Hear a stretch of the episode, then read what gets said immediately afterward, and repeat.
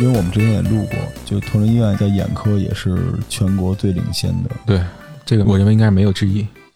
而且我跟老康都是眼睛 严那应，该说你们两位是找到了我们相关专业的大咖，对对对对因为每个。专业是不一样的，每嗯个专业是是不一样的。欢迎收听这期的《淘宝玩家自然生活攻略》，我们在同我们在呃龙福寺的耕读书社的小二楼，继续给大家请来同仁医院的大专家，跟大家聊聊医疗的科普。今天我们非常荣幸的请来的是北京同仁医院眼科的杨晓慧杨主任，杨主任好，嗯，杨主任好，两位主持人好，各位朋友们好。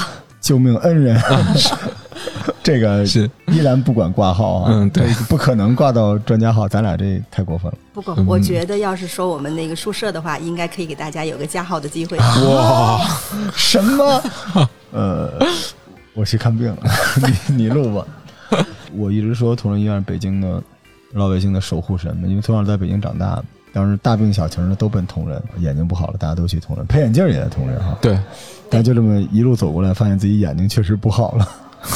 啊，实际我觉得同仁它是一个综合性的医院，嗯是就是说在眼科、耳鼻喉科和心脏的介入这方面是我们比较强烈的项。但是我们其他的科室也挺好的。是我们这一路都录下来了。对呃，现在这这十几个科室都聊下来了，还在继续啊。我觉得这个故事讲不完，因为我们跟同仁医院的这个医疗科普的节目的系列，也是我们特别受欢迎的一个系列。就别的节目底下那个评价都是啊，你这个观点怎么样啊？这生活怎么样？这科目底下全是求医问药。对的，实际一个小眼科的话，它分为十几个小的亚科，嗯每一个亚科也都是一个共同的不同的话题嗯啊。对，而且眼科现在我们刚才在跟杨主任聊，就信息爆炸的时代，这眼睛在人的身体的这个各个器官里面，可能是 消耗最大的一个。嗯而且呃越来越重要，越来越重要。因为咱们是所获得的信息当中，大约百分之八十是从我们眼睛所获得的。是嗯所以世界卫生组织它有句话说，除了丧失生命，没有比丧失光明更让人难以忍受的了。是对所以这句话就说明我们眼科很重要哈、啊，这还用说吗？而且我跟老康，我们用学的教训嗯，我见证了们亲身体验了，啊、眼睛有多重要。但是呢，与这个眼睛越发重要，也不能叫越发重要，一直很重要啊。但是眼部疾病的这个重视程度，并没有随之成正比的大幅度的上升。就很多人嗯可能还是总相信这个眼部疾病不会找上自己，还是有大量的侥幸心理。但实际上，你对眼睛的消耗已经比原来更大了。所以我们特别想让杨主任跟我们聊聊啊，有一些这日常常见的一些眼睛的症状，还有它的预防或者治疗的方式，也给大家敲个警钟。对然后这个警钟本钟，老康先来分析一下自己是怎么我我走到今天的。其实我是觉得是这样，眼睛说对于人有多么重要，大家都都清楚。但是有时候眼病的发展或者是对眼睛的影响，它是一个潜移默化、很缓慢的一个过程，是的，嗯所以就往往会不会被重视。你比如说像在健康用眼上面，尤其像现在。电子产品很多，经常是说，无论是说工作啊，还是说是学习，还是自己娱乐，经常一盯屏幕盯几个小时，对这种过度用眼，它也会引起眼睛的就症状的一个加剧。其实我本身也是，就是之前的话，眼睛确实逐渐是不太好，但是时间有一段时间的时候集中用电脑，嗯，每天盯着大概得十几个小时。嗯，当然以那个你干嘛呢工作为主，工作为主啊，工作为主。对对对对，但确实这个对眼睛视力当时也是造成了一定影响。就是我想就是问一下杨主任，都看到说是用电脑或者是看电视对视力会有影响，那这种影响就是主要是是怎么发生的？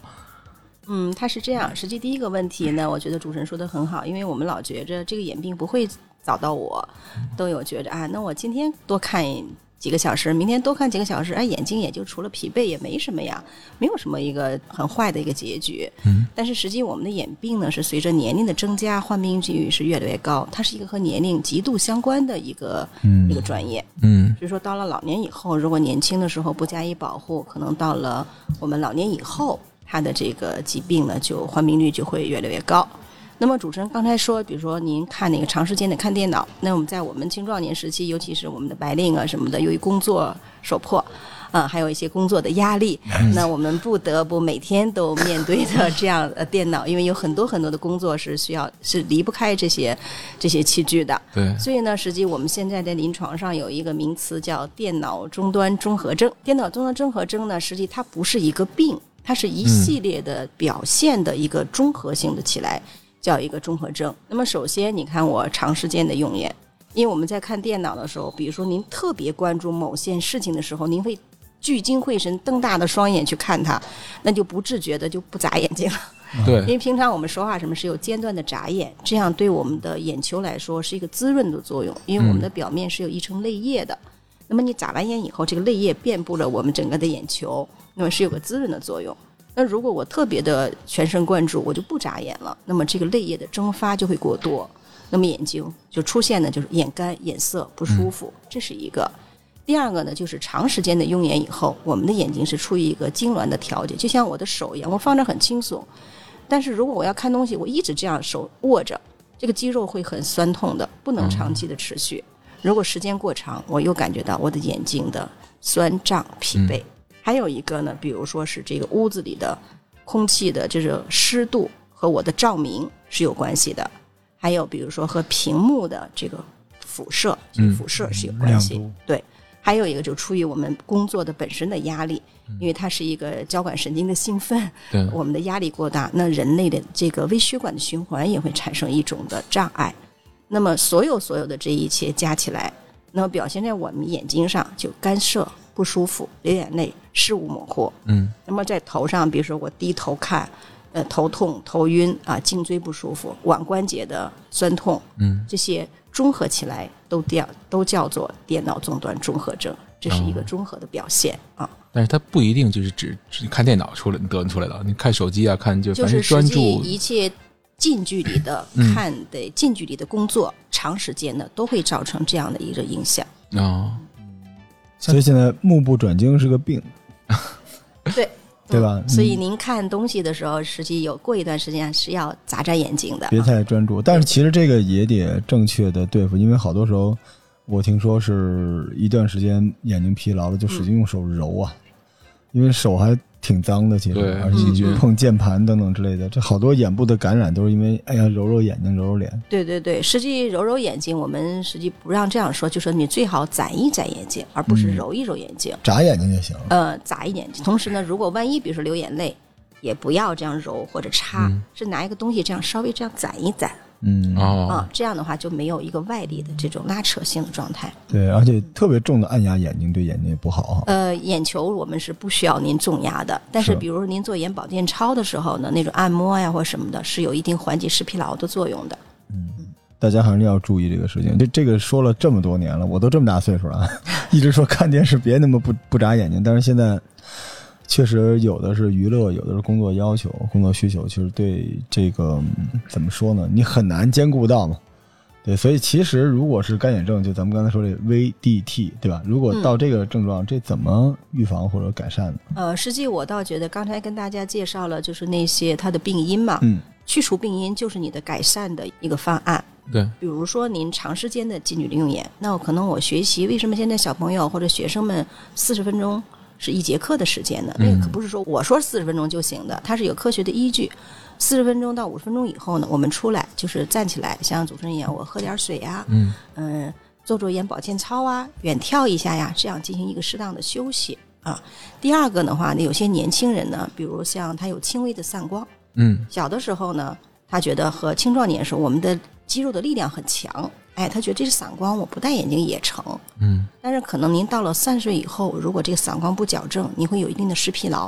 哦所以就是说，如果您是年轻人又用眼过度的话，如果有屈光不正，实际我还是建议用眼镜或者隐形眼镜的方式来进行矫正的，这样呢，你的肌肉不至于那么的疲惫。哦嗯，第三个的话，当然还有一些呃精神的放松什么的，我觉得这个是我们自我的调节。如果实在实在你觉得经过这样一个生活的方式还不能够改善的话，你可以用一些人工泪液或者缓解视疲劳的眼液，哎，这样呢稍微点一点，因为它点上一滴以后，让你闭眼休息五分钟，嗯相对应来说是一个强迫强迫的休息啊。你闭上眼睛以后还可以转转眼球啊什么的，这些都可以。当然，我们喝水的时候来点菊花呀什么的，也还挺好的。啊，菊花茶，对，菊花茶是也挺哎，好的。我突然觉得应该发明一个电脑上或者手机上一程序叫护眼，就是不管你干什么，像原来那屏保，嗯。一段时间不对碰不出个鱼嘛。咱们是这样的，你你干着，它那个屏幕在每四十五分钟之后就会自动进入到一个场景，你摁什么都没用，然后你就看那里边我就是，觉得那要重要的工作突然这样的话会吓一跳的。但也不会中断，就你自己可以选，但是你存盘什么的都还在，就直接要求你四十五分钟，你看剧呢，或者你在写东西，就突然出一个山川河流，嗯然后你眼睛在那上面跟着转一圈什么的，这能做成硬广，可以变成商业化。然后最好那个我觉得个主持人很呃，那主持人很对呀、可以来一个看远看近的一个自我的调对整能对就他力的一个程序。因为你嗯知道，你一定有办法，他可以用一个动态来引导你的眼珠子，就跟你去那个配眼镜的时候弄弄那个镜子也是一样的，它可以帮你调调焦，调因为节视剧，眼睛最大问题就是那个肌肉嘛，对对吧？你这样可以放松看。远看近的进行手机上所有的小孩子，就是十几岁之前呢，他手机必须装这个东西，只要你手机屏幕亮，每四十五分钟就必须强制来这个，它也不会影响你正常的。嗯比如咱俩哪怕在视频呢，突然就暗了，我就告诉你我正，你那儿也出一个，全全民眼保健操，呃，这个说实话，很多时候人是很难坚持的。然后我呢，就是像您说的这样。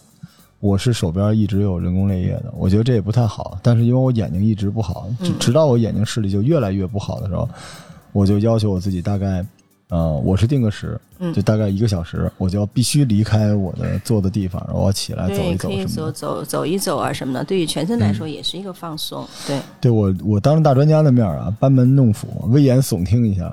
就过去就是父一辈劳作的时候，他的目光经常有机会看远处的东西。对对，嗯，而那个时候也就是没有那么多高亮的屏幕啊，去杀他的眼睛，就大不了就是一电视，所以他们那时候呢，也没有那么多的习惯和意识传递给我们。嗯，就我们现在很多生活习惯都是父母给的，对吧？当时觉得自己近视眼就很丢人，那小的时候觉得，但是呢，我爸也骄傲说是读书读的。嗯，对可，是到我们现在，我们遇到了一个井喷式的、爆炸式的对眼睛不好的一个时代，就大量的就是因为现在这时代的内容作品，我从来没听说过一个电影或者一个手机上的一个 app，它为了保护你的眼睛，但是手机有，嗯，它故意把光调成了一个那样的，很难，对不对？有一个很比较良好的对比的对比度的一个光对线，。但是现在人追求都是刺激嘛，无论是音乐、影视剧、图书，全都是越刺激越好。所以对比度这个东西，就是在人的能接受程度上，一定要往高亮、噪音对，重的来。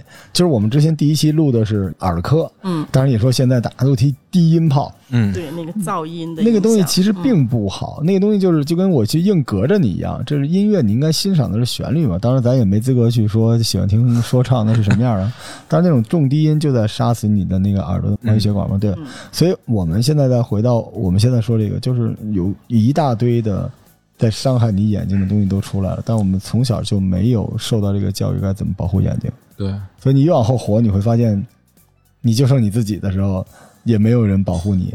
我觉得他们说个人是健康的第一负责人，这句话嗯是对的。如果您自己都不在意的话，谁还在乎呢？是，我觉得我们跟同仁医院做这个节目也是想这样，就如果大家生了病啊，我是说生了病一定要去医院找大夫。但是我觉得同仁医院愿意在你生病之前，这么多专家放弃了宝贵的休息或者工作时间来出来录这个，就是你有可能不生病。嗯，对，医生的，当然医生的天职是把你的病治好，但是医生最大的愿望是你不生病了。实所以我际对于我们来说，它是有三级预防这个概念的。是，就第一个是怎么预防不得眼病，嗯第二级预防是得了这个眼病如何让它不往前进展到哎晚期。嗯，对控制住。那么第三级预防呢，才是说从晚期怎么预防您不失明。嗯，所以我觉得更好的就是更加就是经济效益比较高的，就是在第一级的预防上面。对对，嗯，我听说咱们这个 VDT 啊，这个嗯其实现在是年轻人一定会进入的一个非常症状。常见的一个症状，一个综合症。对，那嗯那我们比如说，我们已经建立了一定的自我保护，对吧？我们是为了他好嘛，你自己建立一个健康意识，那怎么做呢？有没有类似这种训练或者怎么样？他一个人能干点什么，能够延缓这个这个病状的到来呢？啊，它实际是还是那句话，主要是把那个病因改善完以后，你可能就会改善掉这些症状啊。所以从你的生活习惯，就是用眼的习惯呀和什么的；第二个，从你个人的情绪，还包含甚至说我们的屋子里。呃，像冬天的话，我看电脑的时候，我就希望在我们电脑面前加一个小型的加湿器，哦这样呢也会太干不行。哎，对，尤其是对我们这个用电脑的时候，也给大家一些建议。比如像主持人您坐这儿这儿的时候，这个是对的，就是如果您的眼光往平视，然后再往下十五度，那么这个就是您的电脑的中心。嗯您看东西的时候，眼睛是稍微稍微低一点，这样这个眼睑会让您的泪液就是少一些。哦，那么您这个距离呢，是这个电脑对角线的两到三倍，那这样的距离就比较好，因啊为太、对角线的就屏幕嘛？还是说屏幕屏幕对角线的两两到三三倍是您哦和这个什么的距离啊，就这样的。然后您在看这个电脑的时候，一定要有背景光。就尤其是那小朋友晚上偷偷的，家长不让 看，躲在被窝里看手机机，手机，这就是自杀呀！这个就是一定要有一个背景的光线，当然这个背景光线是你光线的百分之二十左右的一个亮度，嗯这样的话就看电脑的时候就会感觉到会舒适一些。哦，嗯，所以将来电脑最好发明一个自动喷面喷那个带对 喷那个空气加湿器，咱就是搞发明吧。对，还有一个需要注意的，比如说眼睛干啊、涩呀什么，这是我们眼科的叫干眼症或者是疲劳。但是如果您要是眼睛也干，嘴巴也干，那一定要去那个免疫内科去看看，因为有一个疾病叫干燥综合征。它是嘴巴干和眼干，眼干只是就是说一个疾病的表现的方面，但是有好多病人是以眼科来就诊的，哦，那是一个免疫性的疾病，那个一定要就是如果眼干、嘴巴又干，因为有的人干的说吃馒头的时候多得喝水，否则他咽不下去，嗯，这种还是要去内科也要再看一下。所以它并不是缺水，而是一变已经变成一个病症了，对对，是一种病症，对。对，他误以为是就渴了，纯粹的眼病。啊，纯粹的眼病，对，对。嗯嗯。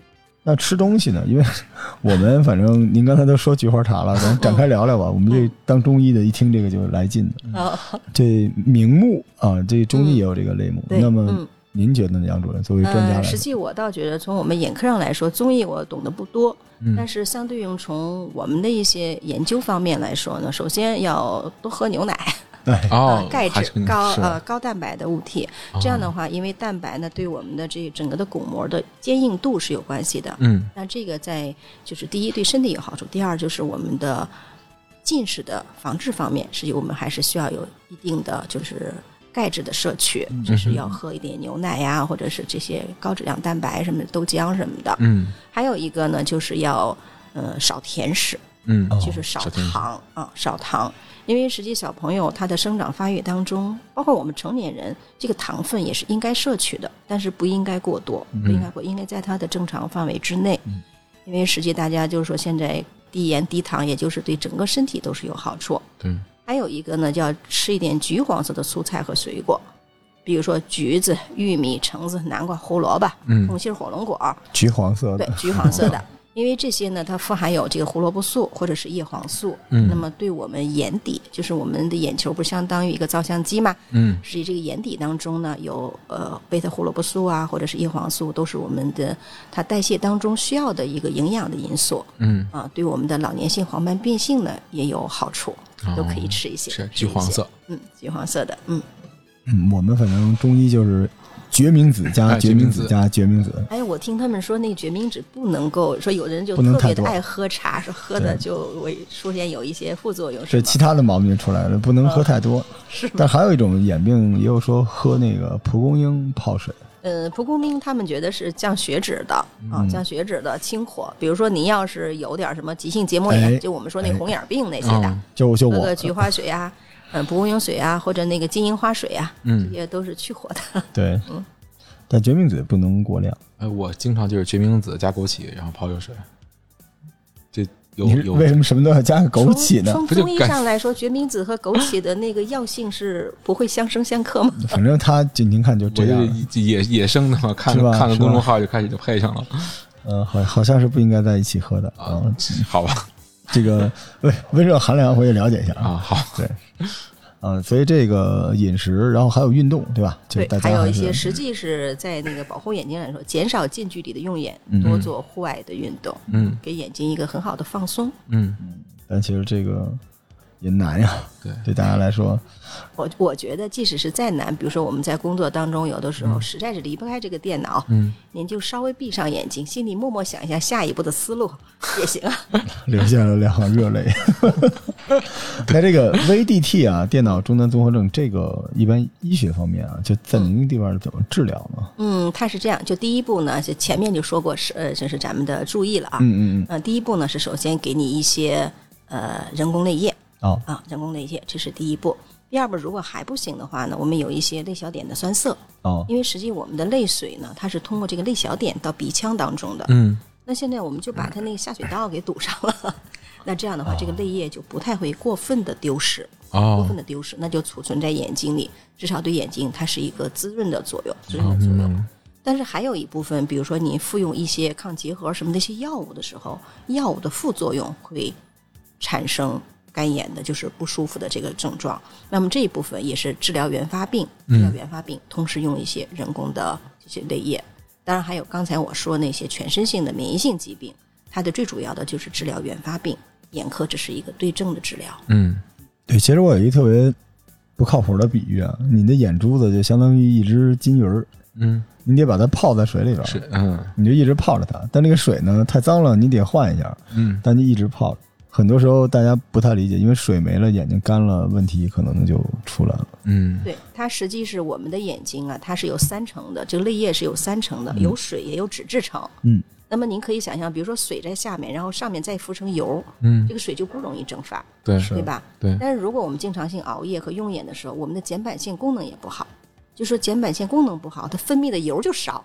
哦那么油如果少的话，那个泪水就容易很容易被蒸蒸发了对对，所以这个呢也是需要，比如说有睑板腺慢性炎症的话，你需要积极的治疗。所以您对那些网红的眼药水怎么看呢？嗯，我觉得是这样。实际是不管是处方药还是非处方药，非处方药可能它的应用会更广泛一点。是处方药你肯定是也要严谨医嘱了，但是非处方药的应用的，我还是觉得您改善完症状以后，能够摸索出一个自己觉着又能缓解症状，但是又非常小的量，这是靠自己的摸索啊，摸索反复的。比如说我滴三滴好，那我看两滴行不行啊？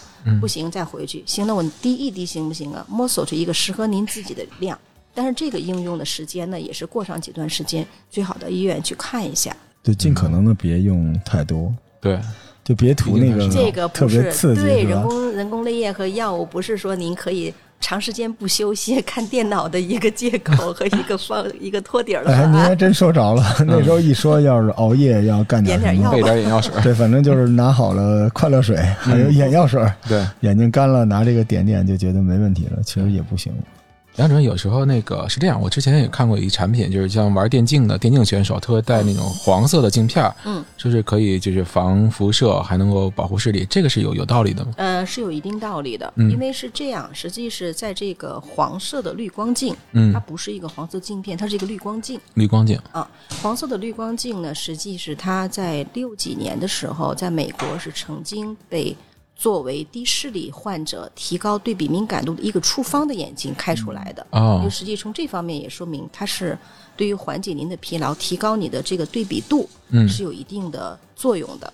但是需要大家提醒的是，包含现在的变色镜、嗯蓝光镜、嗯这种滤光镜，它对眼睛的眼底都是有一定保护作用的，嗯，但一定一定要质量合格。如果不合格，宁肯不用。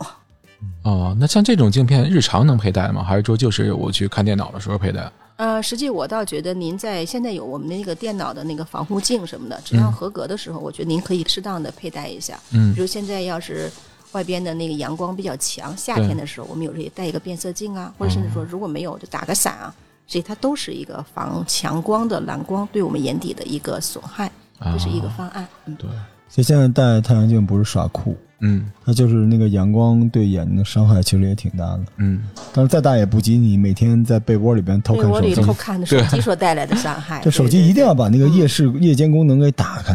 啊那手机在夜光，就就是在夜晚里边对你眼睛伤害有点太大了，一定要小心的。对，因为在那黑暗情况下，瞳孔是变大了，那时候那光线进入到我们眼底的会更多，嗯所以说它的伤害会更明显一点。哦，对，这是我们刚才聊的电脑终端综合症啊，这还不是完全说是一个病的，但紧接着我们就聊聊这近视了。嗯哦，近视，对，就这来到了 到这从院前来到了院内嗯，啊，这个近视，近视是不是个病呢？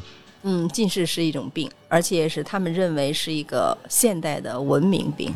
嗯因为曾经他们有一个图画，我觉得画的特别好，就是刚开始我们人类是从圆，然后是弯着腰的，四肢着地，然后逐渐逐渐我们在直立的行走，对，然后现在随着我们的工作和一些电子产品，我们有逐渐逐渐的又弯下了腰，成了又成这个样子。是，看着心疼。对，嗯，所以其实现在这个呃这个近视的危险啊，大家也越来越认知了嘛，因为近视最终有可能让失明的嘛。对，嗯，所以有人就担心说这近视会不会是遗传的呢？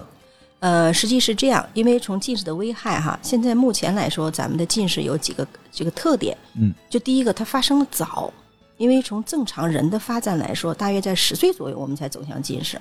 嗯嗯，就发生，但是现在六七岁的甚至幼儿园的孩子都近视了，发生的比较早，而且它的近视度数比较高，同时呢又发生发展的速度又比较快。嗯那么实际，即使是出于这种状态，所以你没发现，我们从国家政府，包含家庭、学校，整个社会都在关注这个孩子们，说：“哎呀，一定要关注这个近视。嗯对，那么近视的发生发展，它有两大因素，一个是环境因素，一个是遗传因素。啊，从遗传上，就是好多的家长就非常担心，说啊，我我近视，我们家宝贝儿会不会近视啊什么的。但是近视呢，它又分为就是遗传性的，就先天性的和嗯后天性的。后天性，比如说我本来不近视，但是我努力学习很好啊什么的，然后我近视了，这是后天的。哦那这个近视的遗传率就比较低了，不是说一点都不遗传啊，它就是遗传率比较低。但是如果父母原来就本身有近视，那么他的孩子和父母不是近视的人比起来，如果父母单方近视，那么孩子得近视的可能性大约是二点五倍左右。嗯然后如果双方都近视，大约是在五倍左右。哦当然，因为近视的研发和文章有很多，我给大家说的只是其中的一些，就比如重要的文献里所说，可能有会人有有的人会说是二点五倍，有的人说三倍，有的人三点五倍，嗯大约可能就是还是就是父母近视，孩子还是近视的可能性要大一些。我们尽可能的延缓，延缓啊，对，它还是会的延，缓基。因里面的东西没办法。嗯对一些遗传呀、先天性的，目前我们是无能为力，但是也不能因为这个说，哎呀，我们家宝儿肯定是逃不脱这个命运，这个也不对啊。嗯即使是有遗传的因素在，但是环境因素在很大的一部分。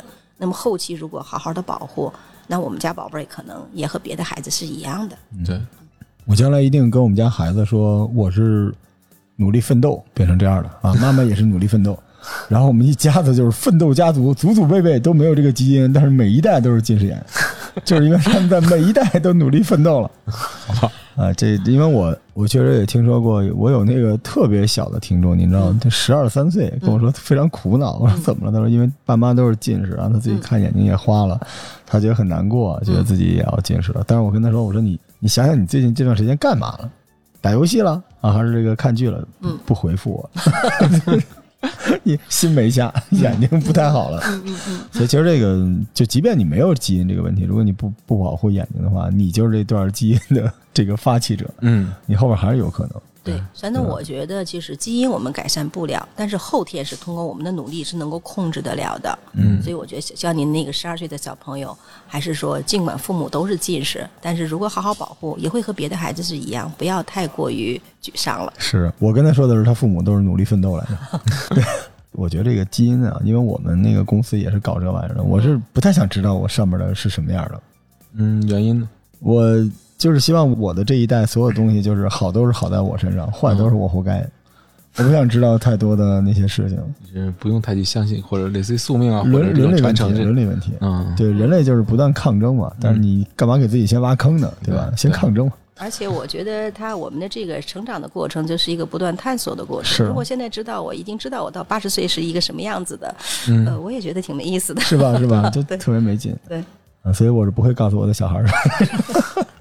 等我有小孩儿的时候所以我小的时候有一个很自卑的时候，嗯就是我爹跟我说说那个你是近视眼，我当时挺难受的。嗯，因为我们班就我一个人戴眼镜。后来那个，哎，我有特别喜欢我的小伙伴告诉我，你这个是学习学的，我特别兴奋。然后紧接着又来另外一个讨厌小伙伴说，不是的，他这叫高度近视，高度近视就没有未来了。然后您给我讲讲这高度近视是咋回事呢？它是这样的，因为实际我们在分这个中高度近视的是以三百度为界的，哦哦比如说三百度以下是轻度近视，三百到六百是中度近视，六百度以上是高度近视，这是嗯从这个我们的度数来分。嗯但是在高度近视当中，还有一还有一部分的近视呢，它是由于眼轴过长。啊您发现有些人近视，他的眼睛凸起来像金鱼眼睛一样，就那种，对，是的，就是高度近视。眼轴过长以后呢，它会造成一系列的我们眼底的病变，嗯而不仅仅是近视，就是眼底产生了病变。那这一部分呢，就叫做病理性近视。哦，实际我们现在特别的呼吁说，哎呀，预防近视，不是说预防刚开始那前面那个，是要预防到走到了高度近视或者病理性近视以后，嗯所导致的眼底的并发症所能带来对我们视觉的这种伤害，嗯这个是我们最终的目的。我小的时候是在两百度左右的时候，我们家给我戴上的眼镜。那你还是轻度近视那时候，对，就我们家还开了个家庭会议。嗯，要不要戴眼镜？对我当时觉得我人生完了，我爸妈居然聊到半夜，就我要不要戴。假近视是不是也在这个序列里边呢？实际在我门诊当中呢，就是来了那个家长以后一说啊，我们家孩子那个学校体检的时候视力不好，嗯然后我说那你就去做个验光呗，也也要不要看配眼镜？说那大夫呢现在就配吗？我们能不能为是一个假近视啊？嗯，实际是这个是这样的，就说如果你要长期的用眼，那么我们的眼球这个肌肉是一直在强直，是它会痉挛，最后导致了一个看东西模糊，这个我们叫假性近视。但是假性近视的区分就是散瞳眼光。嗯，那如果哦我把瞳孔散开以后呢，这个肌肉痉挛就放松了。那么这时候如果是假性近视，它就没有度数，恢复正常就是我散完瞳孔以后是没有度数的，嗯那这个孩子就是完全是假性近视。但是如果我散完瞳孔以后仍然有度数，那就是真的，哦那就是真的。所以说呢，现在这里我也想跟大家说一下，就是不要怕散瞳荧光，因为有些小朋友六岁以下的孩子，我们用用的慢散，这个药会持续三周的时间。即使上学的小朋友呢，点一次药，他需要药效维持八个小时，所以家长们不舍得呀。一啊觉得可能天呢对能学多少东西啊？这不舍得。听点播客不好吗？真是。但是从这方面来说，第一，我们散瞳的目的就是区分家长更关心的真假近视，到底我是真近视还是假近视。第二，给孩子一个彻底的放松，让肌肉得到一个休息。第三个回答，我是否要配眼镜？我是不是有散光？我的配眼镜的度数是多少？我配散光，散光的度数是多少？散光的轴向是多少？所有的这些问题，都是需要看我们散瞳验光得来的，而只有散瞳以后的数据是最准的。嗯因为有些家人会说，那我我今天就我很着急，现在给我们擦个片儿呗，这配个眼镜就行了，为什么还要散瞳？实际就像您今天如果睡一觉和今天看一天书，去医院如果不散瞳，这个屈光度数能差很多。是，所以说想给大家说的，一定要散瞳，别怕散瞳。呃，但是我反过来举一反例啊，就我们中医有一种手法，嗯啊，通过按摩能够让小朋友的眼睛啊看事情更清楚。对，嗯但是呢，那个呢也不是正常状态。嗯，如果说假近视是因为你疲劳导致你看不清楚，那个是因为有人给你捏了，捏完的那个短时间之内你会眼睛会到一个非常好的状态。哎，那是有点像 OK 镜的那个原理吗？，对，它叫这个假清楚和。这个不不一样，对那那可能叫假清楚，就是你按完了那一瞬间，因为我们一定会说怎么样清楚吗，就好家伙看香山了，已经肯定会清楚，但是过一阵它还是会恢复，所以我觉得就嗯还是相信科学啊，对，还是遵照医嘱，就是好好检查。实际假性近视通过您说的按摩呀，或者通过我们的散瞳啊，这个肌肉就被放松下来，是，那么他的视力就会提高，嗯就会提高。嗯所以在这方面，我还觉得还想跟大家说一个问题，因为有些外边的机构，大量的家长是不想让孩子戴眼镜的，是哎，他就说您来我这里，我就能够让孩子不戴眼镜，视力恢复正常。嗯嗯那么一定要记住，这个视力恢复正常，并不意味着近视就是被治愈的。嗯哦，啊，因为有很多很多的方法让视力是能够上升到正常的，包含是是您说的那按摩就行。对，嗯但是您在视力恢复到正常的时候，您再验光，它那个近视度数仍然是存在的，是的所，以它是一个假象。哦，对，就这个我干嘛老自黑我自己呢？你横不能说每过十分钟让人给你按十分钟吧？当然，就跟我们中医有一种药，就我可以把你的血糖降下来。嗯，你在这个测血糖的时候，餐后可以从十一降到六点多，对但是我并没有治好你的糖尿病，对，所以大家一定要明白这个东西，就是数据它是用来表达你的身体状况的一种指标，嗯但是它并不是身体状况的结果。嗯所以其实尤其是眼睛，我觉得大家不要有侥幸心理。眼睛这种东西，就虽然不能叫完全不可逆吧，但是你早点指出它真正的问题，你后边就你的伤害就会小一点。对，对，是的，嗯嗯，我们刚才 聊这个，那那多少度就要开始配眼镜？我一直想知道我爸妈那年做的那个决定是不是对的。那个决定，非常的对。现在是这样，我们有两个标准，嗯就是大约是在一百度以上左右，我们就是要配了。哦，就是还有一个呢，就是他的裸眼视力，就是不戴眼镜的视力和他的矫正视力差到三行以上，嗯那么这个也是验配的一个标准。那么还有一个，尽管可能度数比较轻，但是孩子是散光，或者说他已经感觉到就是上学啊什么看不清楚，出现眯眼的这种状况的时候，我们就要散瞳验光来进行验配眼镜了。哦，所以您那二百度，呃，非常的正确，一百多现在我们就开始配了。嗯早点配，因为我有一个阶段就是眯着眼睛看人，对，别人都以为我对人特别不好，就但其实是确实因为看不清楚。您刚才说到一个很危险的一个区叫病理性近视，对，嗯。这个有多危险？病理性近视是这样：第一，它可能是会有一些遗传因素在内；第二个，同时它的眼轴增长以后呢，比如说导致的眼球突出，嗯，然后我们眼底呢就叫豹纹状眼底，就是豹纹状眼底。对，像那个眼睛那个眼底就像那个小豹子那花皮一样，黑红相间，哦，叫豹纹状眼底。还有一个症状，实际大家我不知道两位主持人有没有，就是眼前的黑影。高度近视的患者呢，玻璃体液化，嗯就是在眼前呢就会出现一个漂浮的那个就所谓的飞蚊症对，是就是那个飞蚊症啊。但是飞蚊症呢是正常的人大约到四十到五十以后开始出现，它是一个生理的老化，叫飞蚊症。嗯但是如果您出现过早，嗯有病理性改变，那叫玻璃体混浊。哦啊，就是一个生理一个病理。当然还有，比如说眼轴越来越长，越来越长。嗯，你想那个血管原来是一个扭弯曲的血管，它被拉得越来越直，那么就会可能会被拉断，嗯导致我们的黄斑的出血。还有就是高度近视的患者呢，他这个视网膜脱离，这是高度近视患者最为常见的一个并发症，哦视网膜脱离的可能性就增大。嗯而刚才我说的这些疾病，像黄斑出血呀、视网膜脱离呀，嗯这是严重影响到我们的视力的，对有可能要做手术，或者是导致视力损害的一个疾对病。对而病理性近的危害就在于这一点上。那现在主要就是矫正近视和防控是怎么做的呢？啊、如果是防控，就是说预防的话，还是一句话，减少近距离运练，多做户外活动，嗯这是最为最为重要的两句话了。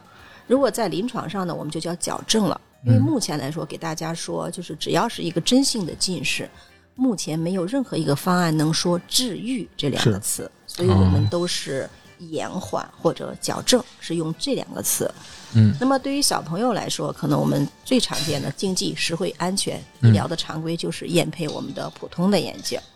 那么稍了大大了以后，比如说八岁以上吧，嗯我不想戴眼镜，不想戴眼镜，那有隐形眼镜可戴，对吧？嗯隐形眼镜，而且现在还有一个比较晚上戴的那个硬性镜，叫角膜塑形镜，对也叫 OK。镜对，这个是应用于八到十六岁的小朋友。哦那如果稍微再大一点，十八岁以后，我可以做准分子激光吧。就是到了十八岁以后，我想做，而且我的近视的度数发展稳定了，嗯，我可以考虑做准分子激光。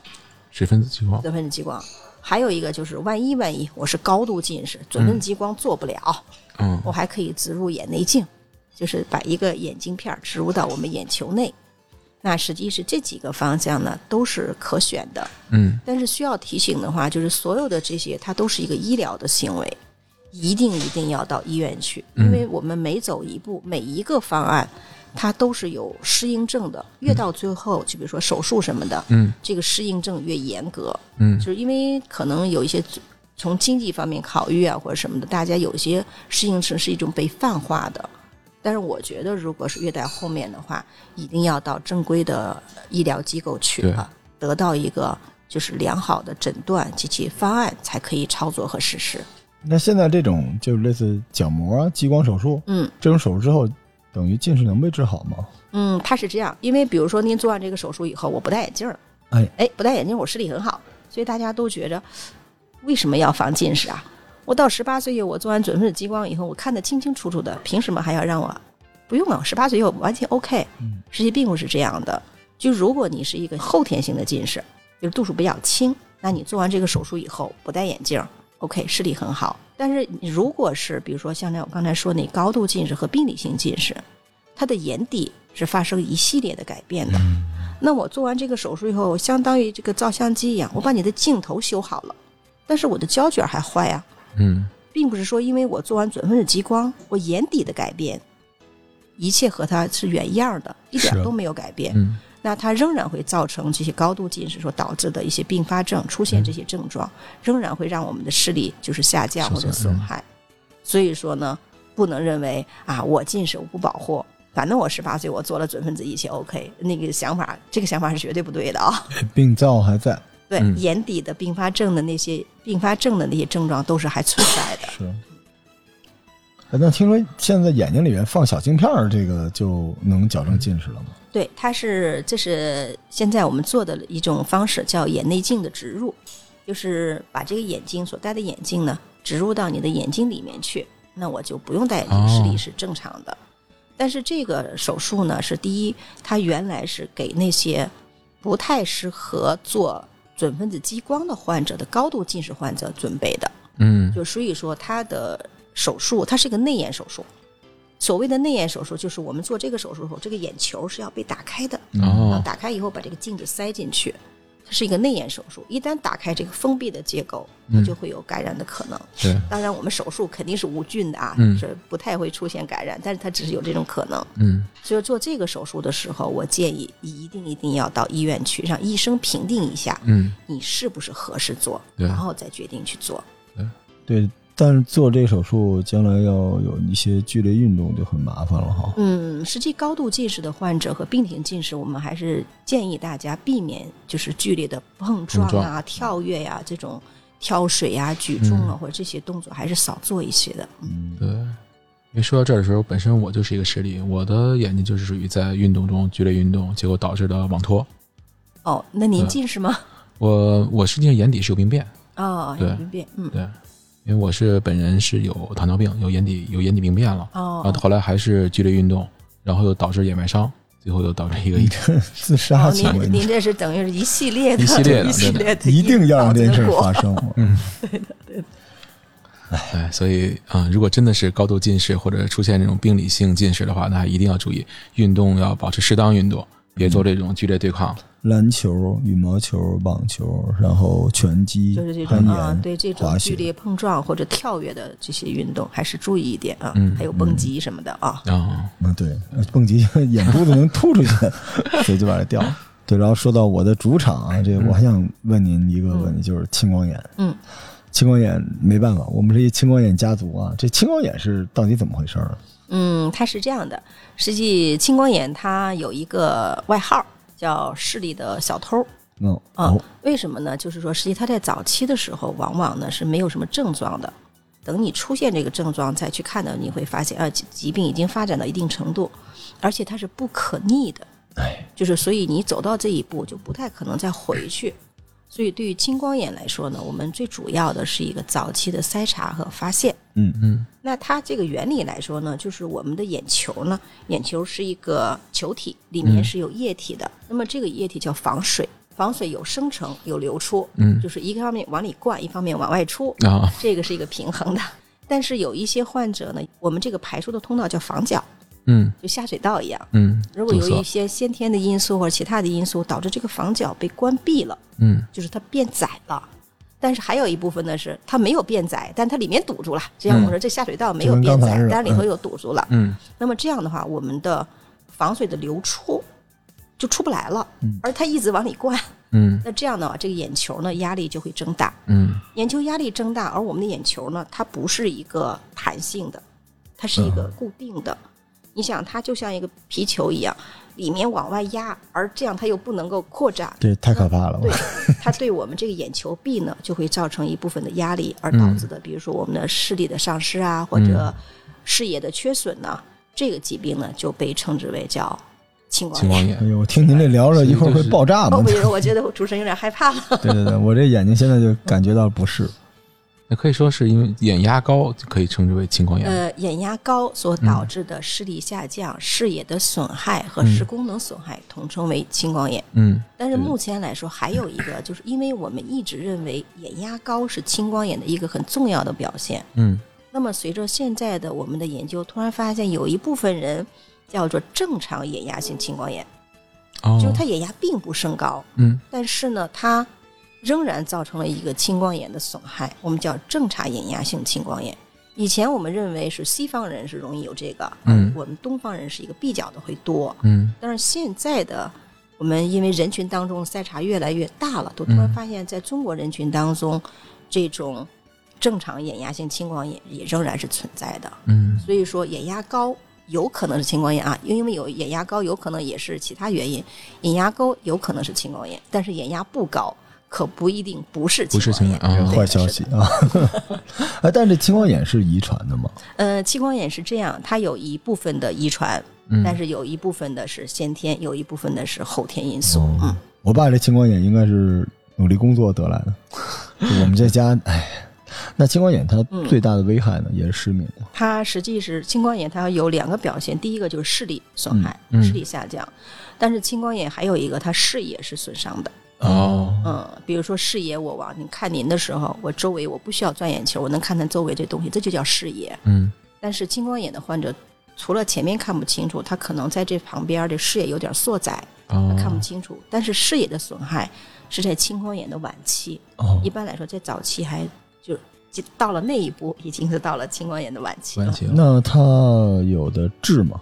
呃，是这样，青光眼的治疗跟它的类型是有关系的。哦，比如刚才我跟您说，它有开角和闭角之分。嗯开角型的青光眼呢是房角开放，但就像下水道是开放，里面有东西堵住了，嗯那叫开角型青光眼。而闭角型青光眼就是这个下水道就是窄的，啊对吧？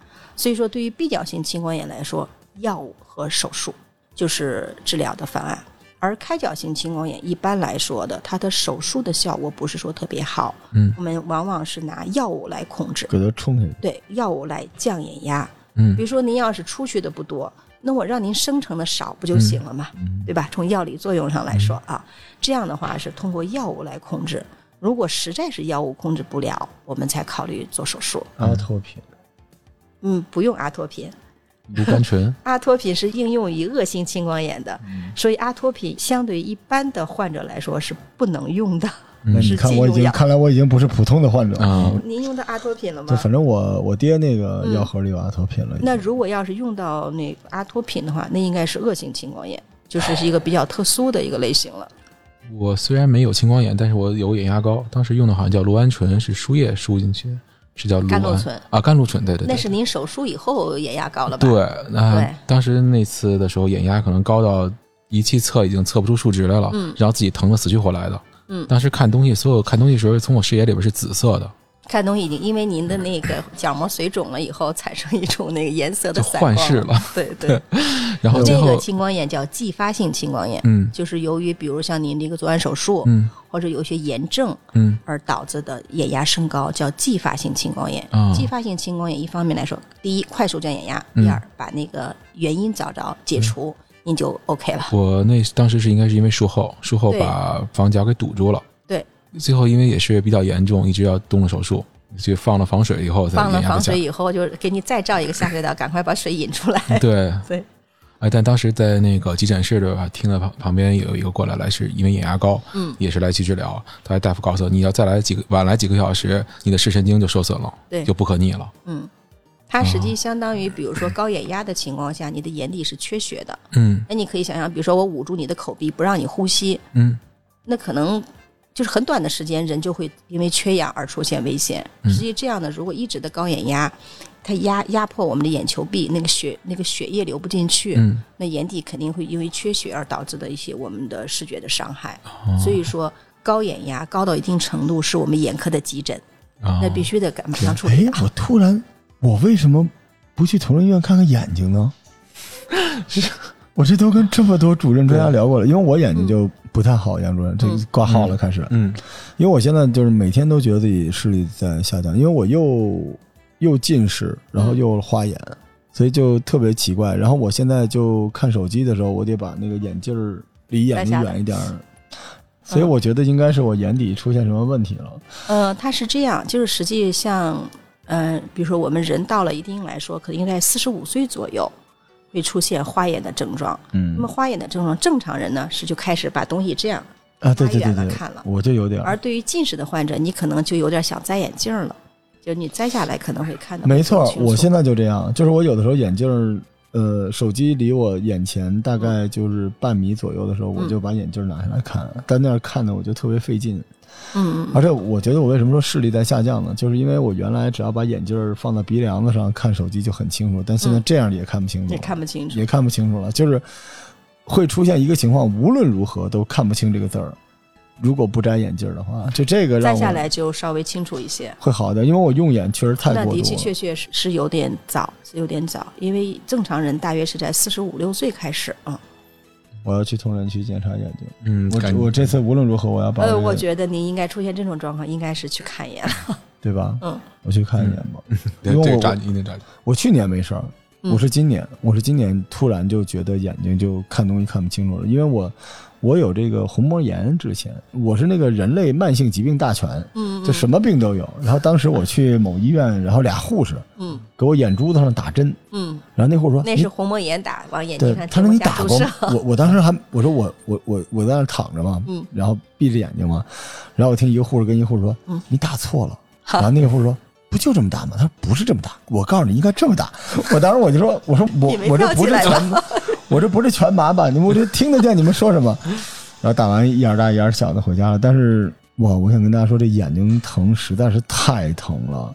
对对对。我的天！我当时都想把自己眼睛给抠下来，就那种那种疼。而且我当时但是现眼睛里一般现在注药，我们会适当的加一点麻药，可能您就没那么痛苦了。我下次不去那个医院了。嗯，对，但是当时的症状就是只要有光线就不行，所以我那时候白天戴一墨镜，但是还是会有光线强，只要有光微线，啊，微光比较明显一。点点有光就整个疼的那个后脑勺都疼。那您现在说，您看您有近视，您有青光眼，还有虹膜炎，呃，我觉得这样的应该视力还不好，我就应该到医院去瞧一瞧了。我其实特别担心，就是去医院瞧完了，医院医生要求我就把这眼睛给蒙上，躺床上躺半个月什么的，呃，倒不至于不至于啊。啊。实际以前呢，我们是这样，像那个视网膜脱离手术，我们做完手术还打了硅油什么的，会让你趴在那儿趴上那个一个月左右。但是现在随着技术发展以后呢，实际对这种要求不是特别的严格，说一般来说不太会让你嗯，躺在床上说完全制动一个月不让动，嗯，不太会了。我还有别人录节目呢，我自己踏踏实实去医院，我还是检查。因为我在两年前的时候，因为我现在忙的没时间去医院。两年前我住院的时候，医生说我眼底有问题，哦，然后那个当时中日友好医院嘛，嗯说你这个问题你找专家会诊嘛，因为我们这个国际部不管。后来我就把这茬给忘了，我就想说，我认识那么多同仁医院的大夫，回头我去吧，嗯，就一直到现在那个别耽误了，这次别耽误。而且您这个是分属于不同的专业，也会诊。因为我们的眼科分了十几个小的亚科，您这一个就是虹膜炎的一个。一个专业，然后那个青光眼的一个专业，然后那个屈光视光的一个专业。行行行，就多录节目啊！对对我终于吃了自己的红利了。对，不过也也跟大家说，就是大家要吃上这个时代的红利啊，因为确实，呃，眼部的干预介入的手段啊，操作性也也比很多年前好多了。对，大家，嗯，我说这话我真亏心，大家赶紧去医院啊！我也我回头这个录完节目去医院。对，这是刚才青光眼啊，然后来说完你这个青光眼呢，我说说我吧，就是因为我的你到你的主战场了啊对糖糖尿病视网膜病变，来，来对，确实是因为我本身是因为有过糖尿病，有糖尿病的情况下，眼底视网膜这块是有病变所以后来也导致了眼睛这边的视力受损。嗯所以我想跟杨主任这边了解一下，像糖网的话，或者是糖尿病患者的话，他应该怎么去做注重这个眼睛的保护，怎么去去避免眼底视网膜这块出现病变情况？因为确实，啊、太痛苦了，真的。它实际既然提到叫糖尿病视网膜眼底病变，那首先的前提，他必须是糖尿病患者。嗯对，只有在糖尿病患者当中才会出现糖尿病视网膜眼底病变。嗯那实际现在按中国的我们的流行病学调查，嗯嗯，大约可能是说是咱们中国的糖尿病患者已经达到了一个亿了，嗯 就说实际是都不止。对很高，所以他们曾经说过，那世卫组织说糖尿病是二十一世纪的灾难。所以我在临床上，我觉得的确就深有体会，因为糖尿病它刚开始大家往往是到内分泌专业是吧，到内科去就诊，对但是最终它是一个全身性疾病，嗯它会损伤到各个脏器。对，那么大约是在糖尿病病程五年以后，有百分之十的患者呢会出现我们眼底的病变。嗯如果病程在十五年，大约百分之八十的患者都会出现不同程度的，就是糖尿病的这个眼底的一个病变。哦，当然，糖尿病它会引起来我们眼科不只是眼底病变，比如说可能是他得白内障就会比正常人要快，嗯叫代谢性的白内障。它有的时候会造成我们的斜视，就是外周神经的一种症状。当然，最最危害最大的就是糖尿病视网膜眼底病变。嗯啊它这个病变呢是这样，就是我们现在跟内分泌专业一直在呼吁，也跟大家所有的糖尿病的朋友们在呼吁，如果您要是有糖尿病，一定要到我们眼科去查眼底，是的，嗯因为好多的患者呢，他有时候你问说，到了我们眼科以后，这视力不好，一看是糖尿病眼底病变，就说你有糖尿病吗？或者说我没有，我说你是没有，还是你查过你没有，还是你根本就没查？说好多的患者就没查。我们家那旁边我的那个跑车的一个司机，就是让我去看的时候，已经出血了，视力不好。我问他，他说没有。我说你去查查血糖，十九点多。嗯哦，就已经是有糖尿病了。所以说，糖尿病患者一定要去眼科来查，嗯。这是大家需要注意的。那么在日常生活当中，实际糖尿病的这个防治就很适合，就是我刚才说那个三级的防治，就如何从糖尿病不发展成糖网，这是第一步。嗯。那么第二步是从糖网如何从一级不要发展到五级，嗯那么第三级最终是如何从第五级别到失明和嗯看不见。嗯那么这是三级预防。那么实际最主要的就是前面的这个预防。前面这个预防呢，如果我们早点发现，能不让它往前走，那肯定是带来的危害就很少。对所以呢，就要求第一，血压、血脂、血糖这三个。呃，一定要控制住，但是如何来控制？我想人家内科的大夫比我们更专业，他会跟您说一个很良好的，像这种药物啊或者食物的控制。嗯那么对于我们眼科来说，对于您的要求，就是比如说您在一二期的这个阶段，你可能一年去一次；嗯到了三期可能半年；到了四期可能我三个月就让你查一次眼底。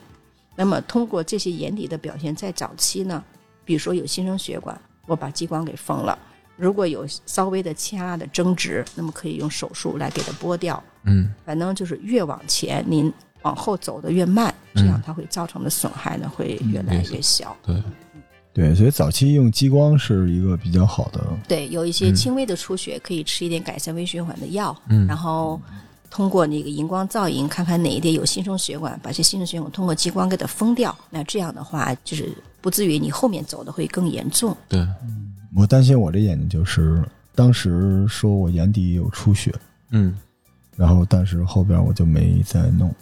眼底出血，我觉得您得要去看，要去看，因为有不同的原因嘛。嗯，好吧，这个话题有点沉重啊。嗯但是其实糖尿病也是老天给我们人类的一个教训，就其实它是完全可以在早期，如果你稍微控制一下的话，它不会，对吧？就是稍微控制一下。是，对，因为糖尿病它除了就我们说的那种家族性的，就是一期糖尿病，嗯，实际二期糖尿病大部分它和生活习惯和生活方式是有很大关系的。嗯是。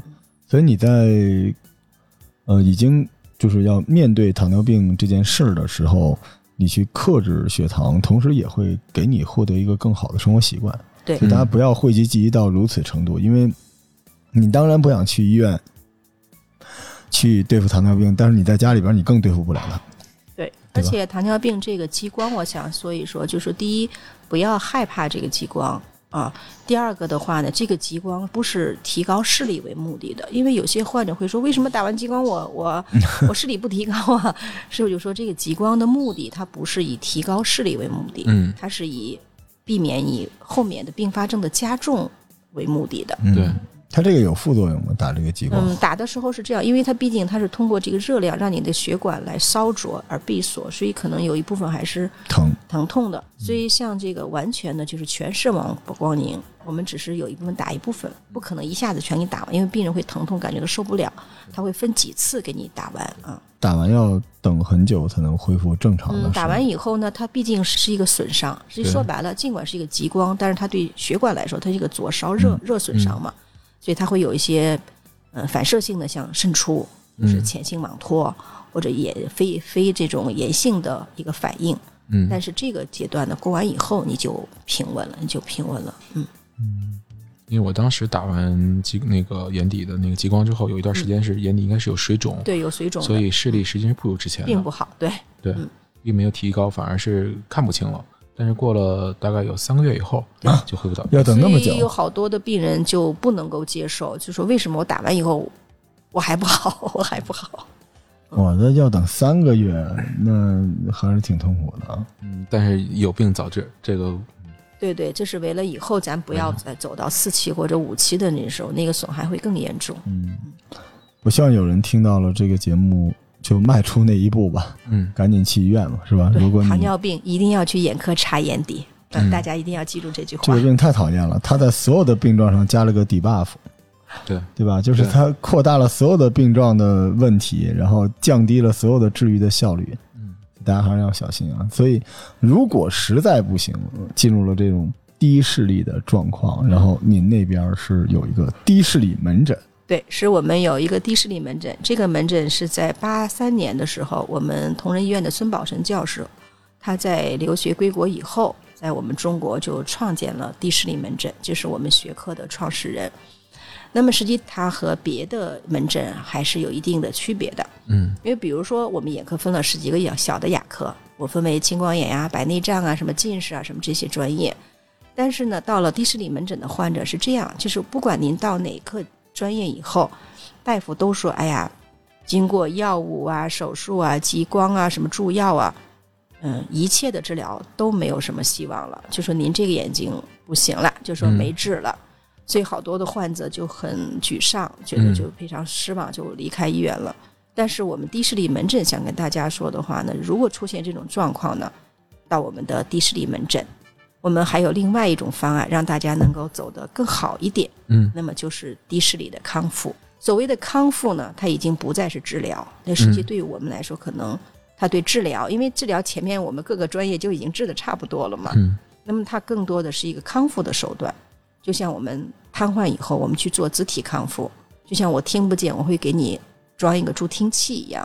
所以我们的康复呢，用的辅助器具叫助视器啊，注视器，对，嗯，就是帮助视力的意思，帮助视力。嗯。它的原因呢，实际也并不是说我能够通过注视器让我的眼睛的视力就好转，它对疾病已经没有关系了。哦，那么，但是呢，我能够让这些辅助器具，第一，在您学习的时候，短暂的来提高您的视力，嗯。或者把您更加残余的视力，比如我只我就剩下零点零二的视力，嗯。那么通过我们的培训呢，能够让你把这零点零二的视力应用的效率会提高。哦，所以说，它和治疗无关，它只是一个手段，是一个手段。嗯，那它主要是会通过技术的手段吗来提？对，它是一个辅助器具。那么嗯辅助器具目前来说，我们用的有光学的，嗯实际大家很常见。说起来好像觉得很难懂，嗯比如说放大镜，嗯我看不见了，我拿一个放大镜来来放大，那么嗯。实际这个就是一个辅助器具。哦，嗯，或者说我看不到，那看不到的话，我会把看到的东西转成音频让我听，嗯。这也是一个，这是一个广义的辅助器具，包含我们这个导盲犬，嗯。这也是啊，哦，啊，导盲犬也是啊啊，甚至说我们烧水的时候，你看我们烧水壶，水壶开了，原来那开了我不知道，现在水壶呜呜一叫啊，我们这哦 那也开了。那么实际从另外一个方面，它是一个辅助患者进行家庭生活的一个方式，一个可选的一个方案。哦，所以它可能会是一个系统，就，不是单单的某一个就是项设备。狭隘的来说，嗯就是我们的辅助器具，但是更广泛的低视力的康复，嗯它会包含了这些辅助器具的应用，嗯同时还有一些生活常识的培训。哦嗯，还有一些比如说小朋友的功能性视力的培训，嗯及其一些嗯家庭环境的改善，这些通称都成为低视力康复。所以这就是现代医疗能够给你最后的关怀了。但是我觉得也是会给一种希望，嗯，嗯，就是对于真的是处在低视力的这种条件下的这种患者，能让他再重新有这种燃起生活这种斗志，这个还是很重要很重要。的。就是医学到了最后，它不仅仅是要治愈能治愈的东西对，他对他自己没有办法的，他也要给予希望和鼓励，嗯去实际在帮助他。这一方面，我想跟就是大家谈，就是我们原来在全国爱眼日哈有一个叫关注低视力的那个眼健康。